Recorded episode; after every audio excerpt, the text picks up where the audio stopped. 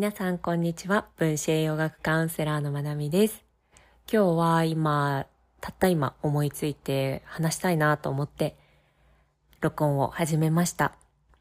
何を話したいかっていうと、今、ポッドキャスト、あるポッドキャストを聞いていたんですね。で、その中で私の心がこうグッと反応した場面があって、それについて話したいなと思いました。というのも、私のポッドキャストを聞いてくださっている方は、私の勝手な考えですけど、どこか私の発信している内容に興味関心があったり、こう学びたいっていう意欲がある方だったりとか、あとはこう私と似通った状況の方、もしくは似たような取り組みをしている方、セルフケアだったりヒーリングだったり、でそれからこう似たような人生の課題を持っている方もいるんじゃないかなと。思っています。で、もしそうであるならば、私が今日聞いて、こう心が動いた場面っていうものをシェアすることで、こう何か感じ取ることがある方もいるかもなと思って、そんな理由から話したいなと思いました。で、誰のポッドキャストを聞いてたかっていうと、ホストの人はちょっとよくわかんないんですけど、ゲストがドクター・ガボーレ・マテっていう先生です。で、彼はどんなドクターかっていうと、まあ、お医者さんとしての職はもうリタイアメントしていますが、トラウマケアであったりとか、依存症の治療を専門として精力的に活動している先生ですね。日本語に訳されてる本は一冊だけで、体が脳という時っていう本があります。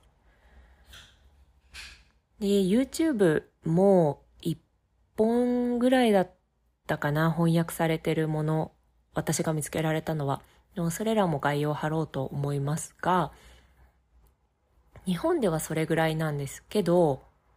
海外では本当に称賛されていて、ベストセラーもバンバン出ていて、最近も新しい本を書かれていましたね。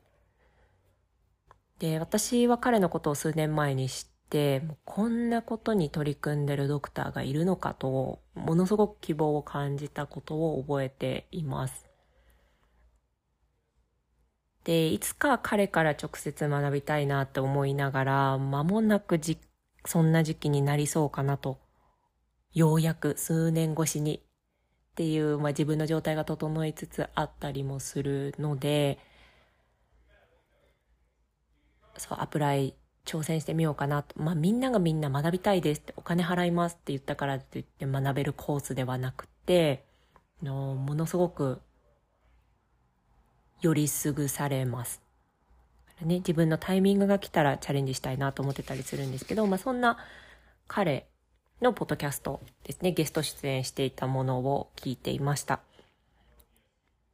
で、まあ、どんなことを話してたかっていうと、まあ、依存だったりとかトラウマだったりとか、まあ、依存に関してトラウマがどう影響してるかとか、まあ、世の中みんなトラウマがあるよとか、まあ、そういう話で、まあ、かなり深いことを話していましたね。まあ、簡単にこうかいつまんで話すと、健康的な依存は存在しないと。依存はすべて不健康である。で、健康的であるならば、その行為っていうものはパッションであるべきだし、習慣であるべきって彼は言っています。例えば食事。多くの人にとっては食事っていうのは健康になるための行為なんですよね。日々私たちが命をつないでいくための行為。だけれども、一部の人にとってはそれが摂食障害となって、えー、食に依存する。もしくは食べないっていうことに依存する。お酒も多くの人にとってはその場をより楽しむとか、お酒の味だったり香りだったり、より人生を豊かにするものとして楽しむことができるけれども、一部の人にとってはそれに依存となる。で痛みを感じる。で、セックスに関しても、よりパートナーシップを深めたり、より自分とのつながりを認識していく行為になり得るのに、一部の人には依存となって、そこで痛みを麻痺していったり、麻痺させていったりするんですよね。で、まあ、彼は本当に健康的な依存というものは存在しない。依存っていうものは、その依存しているものに対して奴隷になることだって表現していました。で奴隷って選択肢がないんですよね。依存するしないっていう選択がその奴隷となっている依存している張本人にはないっていうことです。で、私も過去に摂食障害になってたことがあるので、まあ、一通りの言葉はかけられてきました。いろいろ。なんで食べれないのとか、なんで食べないの？なんで人前でご飯食べれないのとか、なんで食べて吐くのとか、吐くのになんで食べるのとか、食費の無駄とか、吐くんだったら食べないでとか、まあ、いろいろ言われましたね。いろんな言葉かけられてきたけれど、あの、何を言われても、私たちって言っていいのかわかんないですけど、まあ、その、依存が起きてる時。摂食障害って人から見たら、うん、人によっては依存って認識しないかもしれないんですけど、もう囚われてる時点で依存です。で囚われてるっていうのは、もうそこにもう明らかなトラウマがあって、で、ドクターがボーレマテによると人類皆トラウマがあるっていう見方なんですね。けど、依存があればもう100%トラウマがあって、トラウマっていうのは傷であるっていう表現をしています。そう。で、まあいろんなこと葉をかけられても、まあ、依存している最中。そう、生殖障害って依存って認識しない人もいるかもしれないけど、まあ、囚われてる時点で依存なんです。で、その最中ってな、どんな言葉をかけられても、本当に選択肢がない感覚だったなって改めて思いました。あんまりこう、あまりに昔すぎて、しかも私がもう完全にリカバーしているので、その当時の感覚を思い出すのがすでに難しくなってたりします。あのなんか前世の記憶みたいな、まあ、前世の記憶がよくわかってないのに使うなって感じですけど、の本当に今世で経験したことなのかが怪しくなるぐらい記憶が本当にもうなんだろうな。今の私とは今の私の一部であることは変わりないですけど、ちょっと離れたところにあるというか、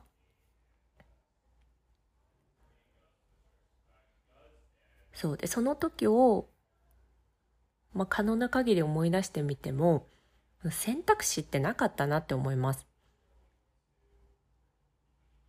周りから見たら本当に不思議だと思います。もう食べれないとか言ってないで、ただその食べ物を箸で掴んで口に入れる、入れて飲み込むだけっていう、それができない。意味わかんないですよね、もしかすると。でも多分私も意味わかってなかったと思います。なんでできないのかとか意味わかってなかったと思うけど、それを食べるっていう選択肢がないんですよ、もう拒食症の時って。まあ、人によっては、一見こう依存に見えたりしても、まあ、血糖値の不安定さが極めてたりすると、の似たような状態にもなったりするので、そこの見極めは必要だったりしますが、そう、本当に選択肢がない。で、選択肢がないっていうのはもう奴隷。まあ、奴隷って選択肢がないので、言われたことをやらないといけない身分ですよね。本当になんかこう的を得ているなっていうものを感じたりしました。そう。で、今もう少し話したと、話した記憶があるんですけど、まあ、何かにとらわれているっていうのはもうトラウマがあるよっても、トラウマみんなあるって言っても大なり小なりある中でもう明らかに、あのケアしないといけないトラウマがあるよっていうサインでそのトラウマって何かっていうとその日以前に作られた傷であるっていうところなんですよね。まあ、これは、まあ、ポッドキャストの内容をこう、ね、ざーっと要約した感じですけど、私が一番心動いたっていうか、もうぐっとちょっと痛みを感じたのが、終わりの方で言っていた、まあ、彼ら英語で話しているので、そのままお伝えすると、I'm so sorry I made your life so difficult って言っていて、それはドクターが1歳の時に母親に対して思っていた言葉で、今でも彼が何かそのトラウマが引き金となって、まあ、傷が、当時の傷が引き金となって何か自分の、うん、体が変化を起こすとき、まあ、トラウマとか過去の傷って私たちに生き残りの反応をさせるんですよ。あの、周りの人とつながりを持ってつとか、豊かな暮らしとかじゃなくても生き残ること最優先の反応を取るので、あんまりいいことが結果として起こることがないです。こう周りと、うーん、敵対関係になったりとか、怒りをぶちまけたりとか、もう感情にコントロールされるような感覚だし、と、状況によっては破壊行動に走ったりしますね。物投げたりとか物を壊したりとか。で、これって全部神経系の働きなので、で、これはものすごく大事なことだから、私は近々の、ちゃんとクラスを持ちたいなと思っていることだったりしますが、そう。まあ、彼もそういう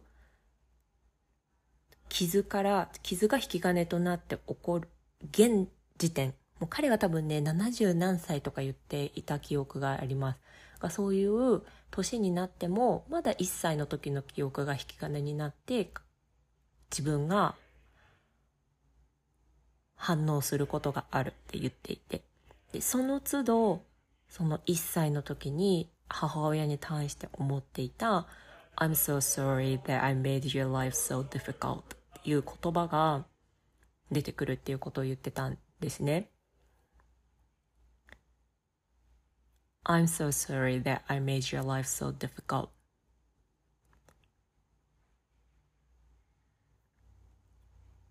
これはね、ぜひ本当に彼の言葉で聞いてほしいですね。これを聞いたときに私の心は、ちょっと重みを感じました。で、私は、あんまり親に対してそう思ってきたことがなかったかもしれないです。どっちかっていうと、私は彼らをよりハッピーにするために生まれてきたかなって思ってたんだと思います、幼少期。で、それで思ったようにハッピーにできなくて、そこから勝手な期待を持って、勝手に落胆してただろうであそうであろう場面っていうのは思い返せたりするんですけど、でも今まで自覚的に、ああ、もうお父さんお母さんって、みんなの人生をより難しいものにしちゃってごめんねって私が生まれてきたからって思ったことはないと思ってました。けど、この彼の言葉を聞いて、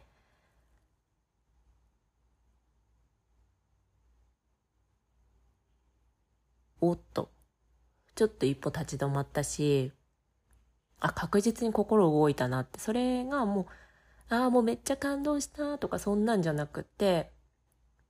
あ、私の心はここに反応するのかっていう新たな発見でもありました。ね、だから、この先生は日本でやっ